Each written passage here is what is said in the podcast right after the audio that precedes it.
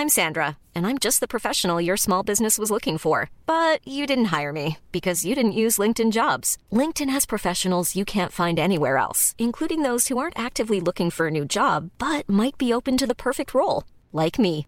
In a given month, over 70% of LinkedIn users don't visit other leading job sites. So if you're not looking on LinkedIn, you'll miss out on great candidates like Sandra. Start hiring professionals like a professional. Post your free job on linkedin.com/people today. Euh, YouTube, c'est pas que des chats qui font du skateboard, ça peut être des choses euh, de qualité, on le voit chez les jeunes.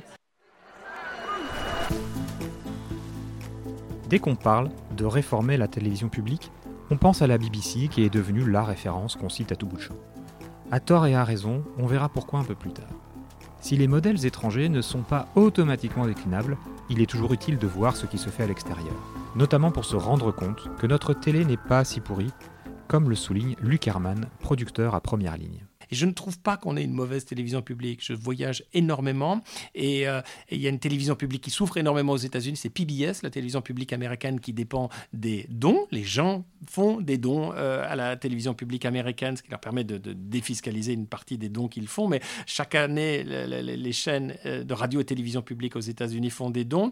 mais ils sont très menacés par Trump parce qu'en même temps, ils ont aussi besoin d'argent public. Pour le documentariste Christophe Nick, le référendum d'initiative populaire en Suisse pour contester la redevance qui finance l'audiovisuel public a alerté les voisins européens sur la fragilité de ce système de financement essentiel et l'urgence de le réformer et consolider les budgets alors que les situations en Europe sont bien différentes. Alors là, on est dans le lourd. C'est-à-dire que, un, tous les services publics savent qu'ils ont cinq ans pour se réinventer. Il y a, le coup de tonnerre, ça a été le référendum en Suisse alerte rouge pour les Belges, alerte rouge pour... Enfin, vraiment, toute la planète des services publics euh, sent qu'il est temps. Mais qui sont les acteurs majeurs? C'est-à-dire ceux qui peuvent vraiment investir lourd dans des programmes. En Europe, il y en a trois et demi. Il y a les Anglais, les Allemands, les Français et un peu les Italiens. Les Italiens font plus de doc. Hein. ça, Berlusconi a tué le truc. Il n'y a, plus d'école de doc. Euh, restent les Allemands et les Anglais. Les, Allemands ont des moyens, on peut, peut même pas le croire. Nous, euh, il y a 9500 salariés à France Télé. En Allemagne, sur les deux services publics, la RD ZDF, ils sont plus de 35 000. Voilà, c'est tout. Ils produisent quatre fois plus d'heures de fiction que la France. On peut la détester, leur fiction mais ça fait, ça, travailler, ça, représente des choses, ça laisse des espaces pour des nouvelles écritures. Il se passe énormément de choses. Quand je travaille avec la Bayerische euh, Rundschau, la, chaîne de, de, Munich, ils ont plus de fric que tout France 3 et ils ont neuf chaînes. Rien que la Bavière. Et c'est pas la plus, la plus riche. Mais simplement, ils ont, ils, ont un, ils ont une redevance à 235 euros sur tout écran. Sur les ordis, les tablettes et tout. Bon, bah, du coup, ils ont les moyens de leur ambition. Et nous, on est des petits pour eux. Quant aux Anglais, ils ont une vision extrêmement impériale de la télé. C'est vrai qu'ils ont un modèle d'écriture, ils sont dominants, euh, ils ont réussi à, trouver un système de mutualisation de leurs programmes avec des ventes internationales absolument prodigieuses. Mais voilà, le budget de France Télé, il est de 2,5 milliards, celui de la BBC, il est de plus de 6 milliards. Donc avec plus de 6 milliards, on a de quoi faire des programmes qui déchirent, évidemment. Là, il y a une impasse européenne, il y a une impasse au niveau de l'ambition, et qui peut se jouer euh, à d'autres niveaux. Voilà, donc il, se passe des choses à ce qu'on appelle l'UER, l'Union européenne de radio-télévision. On ne les connaît essentiellement que par, euh, par le concours de l'Eurovision, donc c'est hein, un peu pathétique. Est-ce qu'il y a une ambition d'aller plus loin, de dépoussiérer? On en discute beaucoup. Ils ont un agenda 2020 qui est très ambitieux. Euh, il y a des choses qui sont possibles là, vraiment, je pense, de, programmes ensemble. Euh, moi, je travaille là-dessus. On est pas mal euh, à essayer de, tirer là-dessus. Mais la Commission européenne suit pas ça. voilà. Donc, bon, bref, c'est l'Europe, quoi. Hein. ça reste à construire. Bon et alors, la BBC, est-ce vraiment l'exemple à suivre? Est-on capable de reformer une ORTF aussi créative? Christophe Nick est moins béat d'admiration que d'autres. La BBC, elle n'a rien vu du Brexit. C'est quand même grave. Et la, BBC, il faut jamais oublier que c'est que c'est TF1 et le service public. Que BBC One, c'est tout ce qu'on déteste. Euh, c'est euh, Big Brother, euh, les émissions les plus trash, la télé-réalité dans ce qu'elle a de pire. Et puis Channel 4, parfois, c'est absolument épouvantable. C'est quand même eux qui font des découpes de cadavres en direct, quoi. Ou un jeu de roulette russe. Tout est possible, on fait n'importe quoi.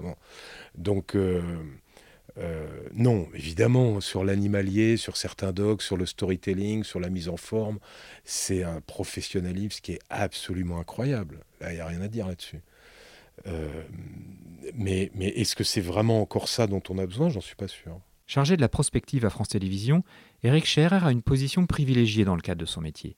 Il scrute dans le monde entier ce qu'il se fait de mieux. Et pour lui, il faut regarder du côté de la Scandinavie. Les Scandinaves aujourd'hui, en tout cas les Nordiques, c'est-à-dire les Finlandais, les Suédois, que j'ai eu la chance d'aller euh, rencontrer et avec qui j'ai pu échanger sur leur, euh, sur leur modèle, sont clairement en avance. Ils sont en avance tout simplement parce que la concurrence chez eux est beaucoup plus vive que chez nous et que le, la présence de Netflix ou d'Amazon est beaucoup plus forte.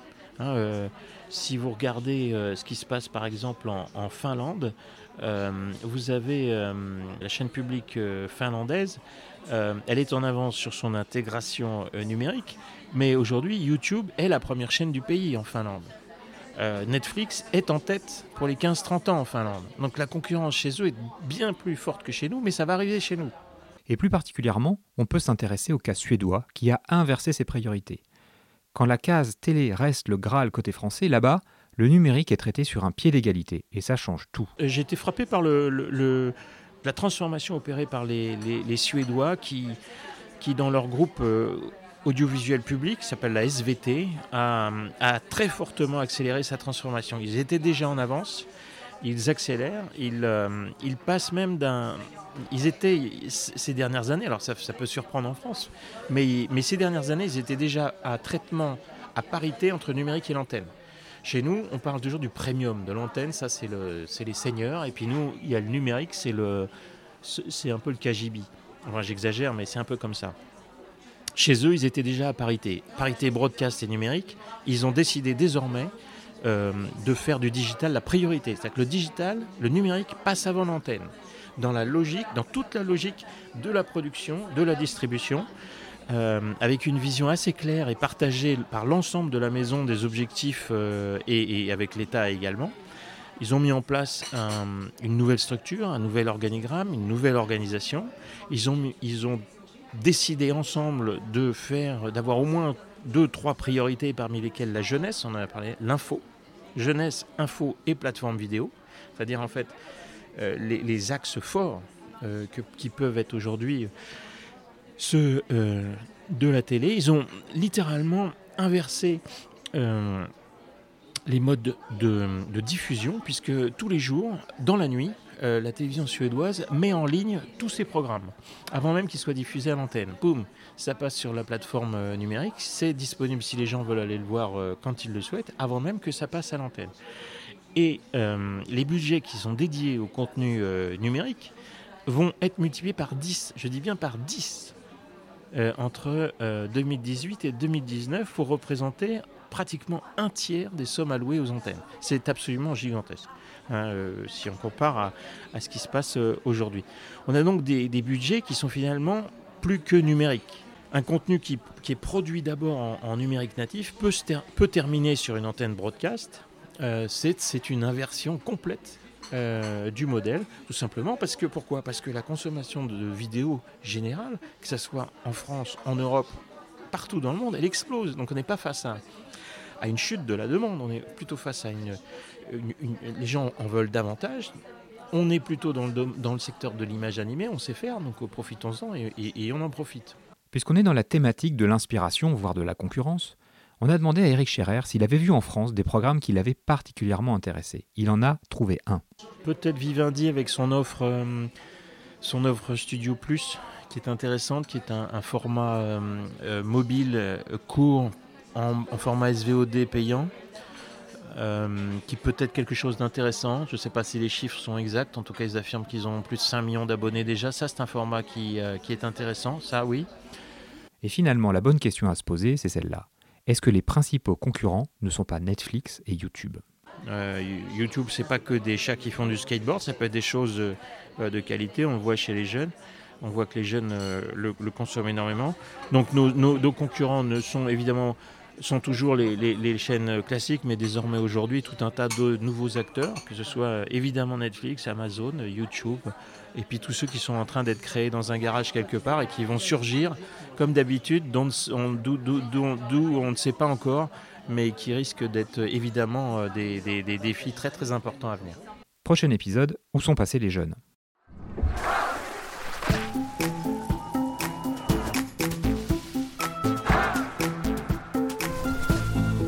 Audio.